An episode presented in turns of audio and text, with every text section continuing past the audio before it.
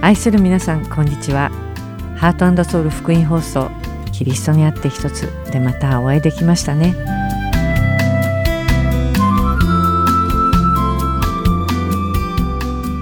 今回初めてお聞きくださる方私はお相手の幸カーツです。去る1週間もお聞きの皆さんがキリストの血潮に清められ清き神様の臨在の中で日々を送られたと信じます。さて今日はまず一枚の絵についてお話しします。少し前になりますがインターネットで出回っていた絵がありました。それは真っ暗な部屋の壁一つが十字架の形にくり抜かれておりそこから光が差し込んでいます。そしてその壁の前には一人の女性が立っていて十字架を抜けて明るい向こう側に行きたそうにしています。しかしその表情からこの女性が躊躇している様子がうかがえます。なぜなら彼女は両手に抱えきれないほどの買い物袋を持っているからです。十字架の向こう側に来たそうでありながら買い物袋を手放すことができないでいるように見えます。これは何のことはない絵でしたがこの絵からいろいろなことを考えさせられました。この女性が向こう側に行くためにはまず買い物袋を手放さなければならないことそして十字架の窓を通る以外にはその暗い部屋から出る方法はないように描かれています。また彼女がすべての買い物袋を手放したとしても十字架の窓は実に狭く女性がかろうじて通れるほどのスペースしかありません。この絵を見てルカの福音書13章24節を思い出しました。努力して狭い門から入りなさい。なぜならあなた方に言いますが入ろうとしても入れなくなる人が多いのですから。またイエス様はマタイの福音書7章13節で「狭い門から入りなさい」「滅びに至る門は大きくその道は広いからです」そしてそこから入っていくものが多いのですともおっしゃっています。マタイの福音書では大きな門ではなく狭い門から入りなさいとあります。しかしルカでは努力して狭い門から入りなさいとありマタイの福音書の御言葉とは少し違う角度から狭い門について語られています。この努力してという言葉の言語を調べるとギリシャ語のアゴニゾマイという言葉が使われており競技で戦う苦心して押し分けていくもがく争う多大な努力をして功績を上げるなどという意味を持っています。イエス様はこのような努力を惜しまずに狭き門を通れと教えておられます。私たちはその狭い門に向かって戦いながら苦心して推し進んでいかなければなりません。ではなぜそうしなければならないのでしょうか。イエス様はその理由として入ろうとしても入れなくなる人が多いとおっしゃっているからです。多くの人がキリストを自分の主として心にお迎えする祈りをすれば天国への切符を手にすると思っています。しかし天国への道はチケットを手に入れてエスカレーターに乗って自動的に上げられるようなものではないのです。天国の門は誰でも通れるものではなく苦心して戦い抜いて通るものなのです。今日番組を聞いてくださっている皆さんはどうでしょうか？皆さんは狭き門を何とかして努力を惜しまず通ろうとしていますか？勝ち進んで通ろうと努めていますか？あるいは私の見た絵のように手放せないものをしっかりと握ったまま通りたくとも通れない十字架の前に立ちすくんでいるでしょうか？まずご一緒に賛美をした後に続きをお話ししましょう。主から選ばれて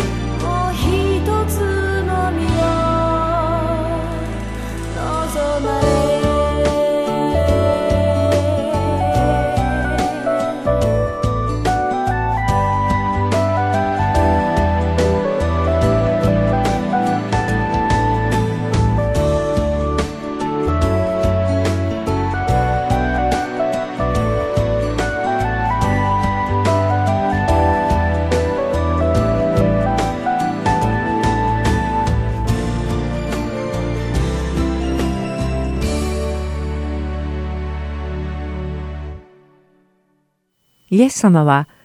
マルコの福音書8章34節でこうおっしゃっています。それからイエスは群衆を弟子たちと一緒に呼び寄せて彼らに言われた。誰でも私についてきたいと思うなら自分を捨て自分の十字架を追いそして私についてきなさい。この御言葉の自分を捨てという言葉は一体どういう意味なのでしょうか？時折この言葉は自分を無にすることだと受け取られます。これは他の多くの宗教に自分を無にするという教えがあるからです。さらには自分の欲求や欲望を一切断ち切り感情を押し殺してコントロールすることだとも言われています。しかしクリスチャンにとってこの言葉の解釈はこれらのものとは少し違います。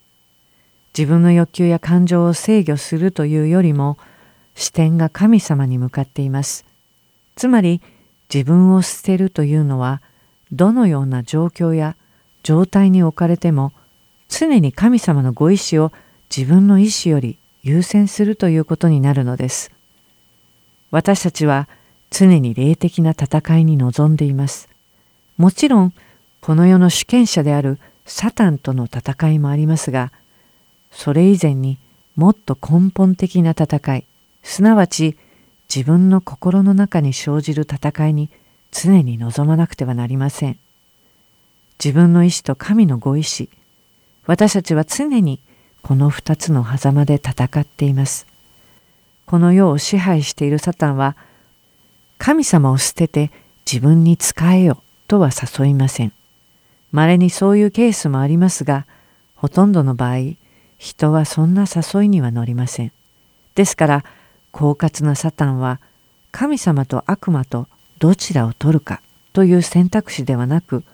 自分自身と神様のどちらを選ぶのかと迫ってくるのです。サタンは自分を愛せよ自分だけを愛せよ自分以外に価値のあるものは他にはなく誰の支配下にも入るな自分自身が神である偽りを言ってそそのかしてきます。神様が創造された一番最初の女性エヴァは初めにエデンの園で蛇と神様のどちらを取るかという選択を迫られたのではありません。神様のようになりたいかあるいは神様の言葉に従いたいのかという選択肢を投げかけられます。そしてご存知のようにエヴァは神様のようになることを選んでしまいます。私たちは今一体どんなものになりたいと選択しているのでしょうか？自分の意志と神様のご意志のどちらに従おうとしているのでしょうか？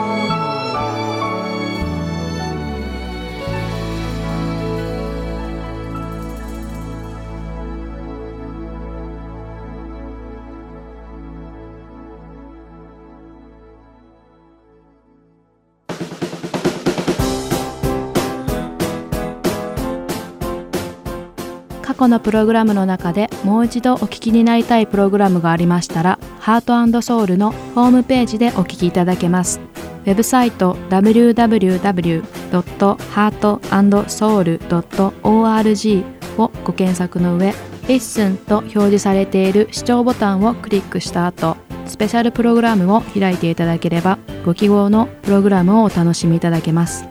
また、すべてのプログラムをご自宅のコンピューターにダウンロードできるとともに CD からお聴きいただくこともできます。CD ご希望の方はハートソウルまでお電話をくださるか E メールからご連絡ください。電話番号は602-866-8999 E メール heartandseoul.org アットマーク gmail.com までご連絡ください。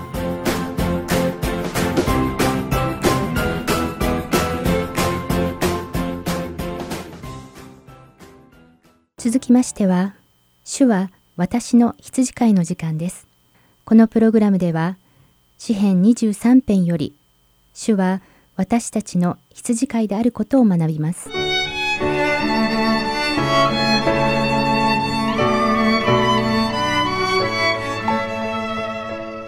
皆さんこんにちは。主は私の羊飼いの時間です。いかがお過ごしでしょうか？お相手は横山さんです。では早速始めましょう。主は私の羊飼い。私は乏しいことがありません。主は私を緑の牧場に伏させ憩いの水のほとりに伴われます。主は私の魂を生き返らせ。皆のために私を義の道に導かれます。詩編23編1から3節にはこう書かれています。前回はこの聖書の御言葉の中の3節の初めにある「主は私の魂を生き返らせてくださる良い羊飼いである」私たちの神様について考えました。ひっくり返ってしまい動けずに死にかけている羊の魂を生き返らせてくれる羊飼いとは罪の中に倒れて死にかけている私たちの魂を生き返らせてくださる神様を彷彿とさせます。そのように慈悲深い羊飼いである私たちの神様にすがって皆さんが心豊かに先週を過ごされたことを願っています。さて今回はこの3節の後半に書かれた「皆のために私を義の道に導かれます」の部分を見ていきましょう。羊は習性や習慣に従って生きる動物として知られています。もし羊を自由にさせたまま放っておくと同じ道を同じように歩き続けその道に溝を作ってしまうほどです。そして同じ場所に生えている牧草を食べ続けついにはその地面からは牧草が全く生えなくなってしまいます。さらに羊はいつも決まった場所に糞尿をするためにその周りには病気や寄生虫が蔓延してしまいます。こういった習性を持つ不衛生で病気まみれの羊の管理を行ったために世界中のいくつもの美しい牧場が破壊され荒廃していっています。そしてこのような状況は大抵の場合雇われた羊飼いが原因なのです。雇われの羊飼いは羊たちを細かく管理せず自由に放牧し牧場を荒廃させてしまうのです。こういった状況では羊も羊飼いも全く利益を受けずただ貧困と大惨事を招いてしまうばかりです。羊はどんな場所でも生きられると思われがちですが決してそうではありません。羊は誰かに守られ世話をしてもらわないと生きていけないのです。本当に羊ほど手のかかる家畜は他にいません。こうして荒廃してしまった牧場の羊たちはすぐに疲弊し病気に感染してしまいます。そして群れのすべての羊は寄生虫による皮膚病に感染していずれは死んでしまうのです。こうした状況は羊を殺しその牧場を不毛の地に変え牧場の持ち主を破産させてしまうのです。本当に良い羊飼いは羊を決して放っておきません。羊の健康状態だけでなく羊飼い自身の名誉の問題でもあるからです。もし群れを死なせ牧場をダメにしてしまったらその羊飼いの評判は地に落ち信用されなくなるのは目に見えています。ですから良い羊飼いは羊たちを一箇所にとどめずに絶えず移動させています。牧草の竹にも注意を払いいつも同じ場所で羊が食べないように気をつけているのです。そしてもしその土地に病気が蔓延していたらすぐに羊の群れを移動させ感染を未然に防ぎます。良い羊飼いはこれらのすべてのことをいつも心に留め綿密な計画を立て実行しています。その土地の地形や牧草地のある場所それぞれの地域の長所や短所まで全て知り尽くしているのです。そしてその豊富な知識や判断に従って羊の群れの世話をしているのです。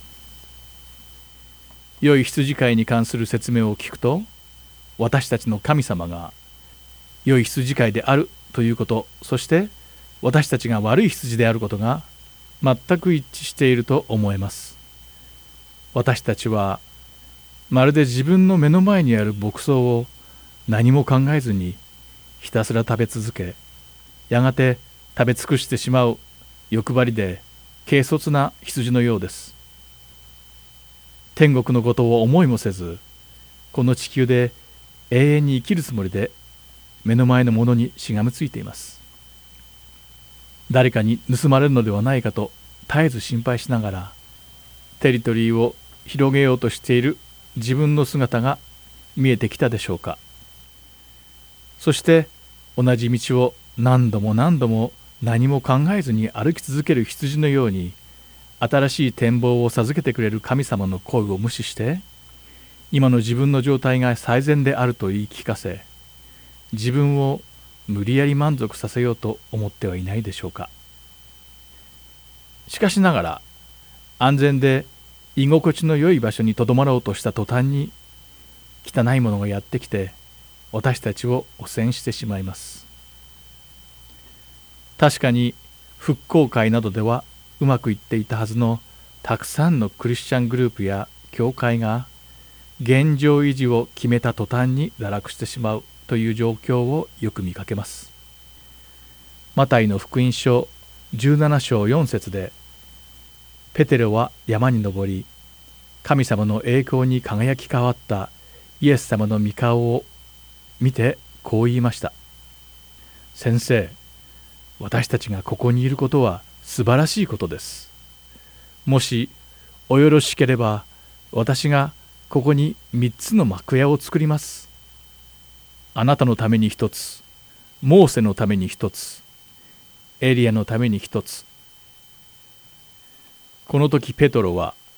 神様の栄光に輝いて変わったイエス様の御顔とモーセそしてエリアを見ることができてどんなに幸せだったことでしょう。私がもしそこにいられたのなら感動してきっと同じようなことを口走ってしまったと思います。そしてイエス様にここにいられるのはなんと素晴らしいことでしょう。私がここにずっといられて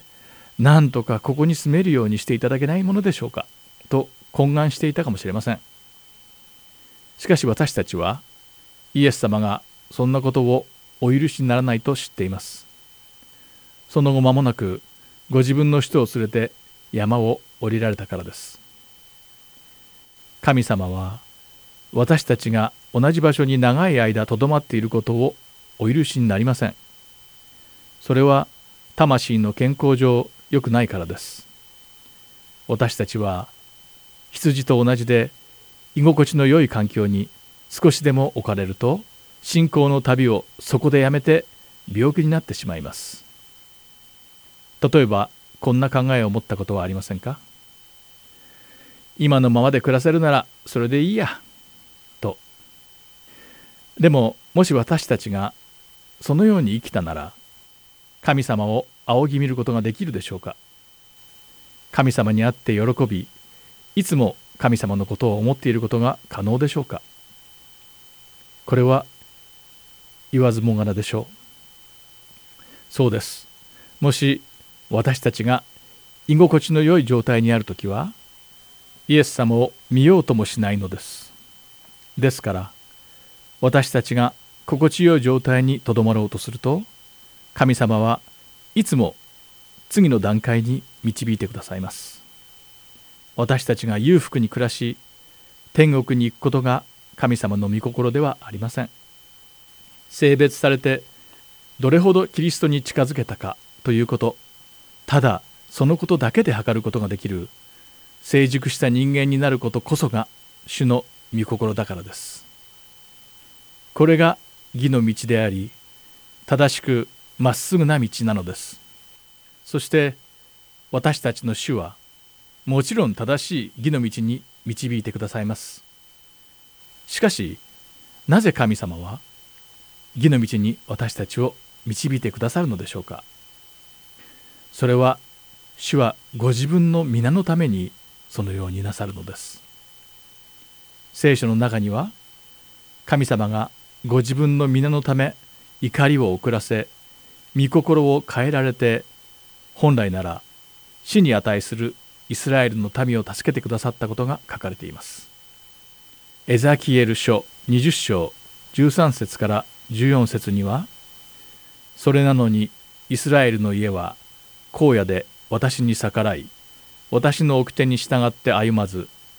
それを行えば生きることのできるその私の定めをもないがしろにし私の安息日をひどく怪我した。だから私は荒野で私の憤りを彼らの上に注ぎ彼らを立ち滅ぼそうと考えた。しかし私は私の名のために彼らを連れ出すのを見ていた諸国の民の前で私の名を汚そうとはしなかった。とあります。またイザヤ書48章の8節から9節にはあなたは聞いたこともなく知っていたこともないずっと前からあなたの耳は開かれていなかった。私はあなたがきっと裏切ること母の体内にいる時から背くものと呼ばれていることを知っていたからだ。私は私の名のために怒りを遅らせ私の栄誉のためにこれを抑えてあなたを立ち滅ぼさなかったと書いてあります。イスラエルの神様に対する完全な裏切りと不信にもかかわらず神様は皆と栄光のためにご自分の民に対する怒りを遅らせ立ち滅ぼすことをなさいませんでした。私たちが神様から恵みと憐れみを受けるのは私たちがそれに値するからではなく良い行いをしているからでもありません。それは神様がイスラエルの民とご自分がなさった約束を覚えておられまた約束を破る神様という不名誉によって皆を汚したくないからなのです。今日に至るまで神様は皆のために義の道に私たちを導いてくださっています。これこそ主の皆が高く上げられ栄光が示されることに他なりません。ですからこの放送をお聞きの皆さんも主のお導きに従い主の皆を汚さず神様の豊かな愛に満たされることを願ってやみません。今回の「主は私の羊飼い」はここまでです。また来週お会いしましょう。お相手は私横山勝でした。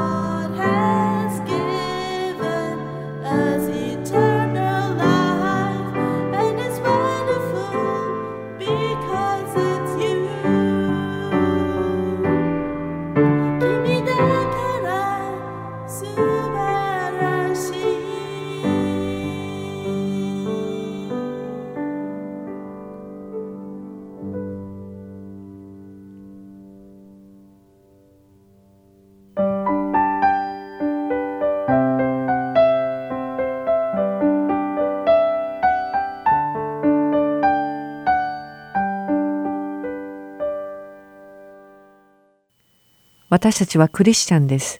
以前に何度もお伝えしたように、クリスチャンとはキリストに従って生きるものです。私たちが自分の意志と神様の思いとの狭間に立たされる時に、私たちはイエス様の示される道、教えを見据えて、イエス様のたどられた方向に倣って進まなければなりません。その夜にご自分が捕らえられると知っていたイエス様は、月瀬までに登られ苦しみもだえて切に祈られたので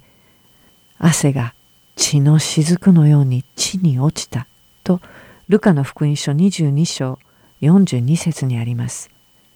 イエス様はこの時に何を切に祈られたのでしょう？それはイエス様が受けなければならなかった神様の罪に対する怒りの杯です。イエス様はこの杯を取り除けてくださいと切に神様に願いますがルカの福音書22章42節でこう祈り終えます。父よ御心ならばこの杯を私から取り除けてください。しかし私の願いではなく御心の通りにしてください。イエス様はこの怒りの杯がご自分から取り除かれることを望まれていました。これがイエス様が父なる神様に懇願したことなのです。そして汗が血に変わるほど苦しみもだえて切に祈られたのです。しかしそれがどんなに苦しいことであってもイエス様ご自身の願いではなく神様の御心がなされるようにと祈られたのです。イエス様はこの世を去られる前にご自分の命を犠牲にして神様の御心に従うということを私たちに示してくださったのです。十字架の窓の前で躊躇している女性は手に持った買い物袋を手放してしまうまでは十字架の窓を通り抜けることはできません。イエス様は私たちに必死の思いで狭い門を通りなさいと教えてくださっています。それは多くの人が通ろうとするけれども通れないからです。自分を捨てることができないならばこの狭い門を通り抜けることはできないのです。自分の欲望の赴くまま生きていくなら、その道は歩めないのです。私たちが本当に望むべき何かがあるとすれば、それは私たち自身が神様の望まれる姿に近づくということでしょう。イエス様が私の願いではなく御心の通りにと告白されたように私たちの個人的な告白もまさにこの通りであるべきです。そして自分自身の欲望に打ち勝ち苦難の末に神様の御心を行って生きることでこの狭き門を通り抜けることができるものとなれるのです。また来週お会いするまでの一週間私たちが皆日々自分と戦い抜いて狭い門から入るものとされますようお祈りして今日のキリストにあって一つを終わります。聞いてくださった皆さん心から感謝します。また来週お会いしましょう。神様の祝福が皆さんの上に豊かに注がれますように。サチカーツがお送りしました。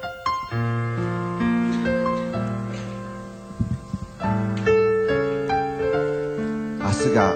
たとえ見えない夜も御言葉の約束を握って歩こう。夢を見よう。あなたと生きるこの道は約束の未来へ続いている。さんご一緒に心合わせ賛美していきましょう。ドリーム。あなたには全てがあなたには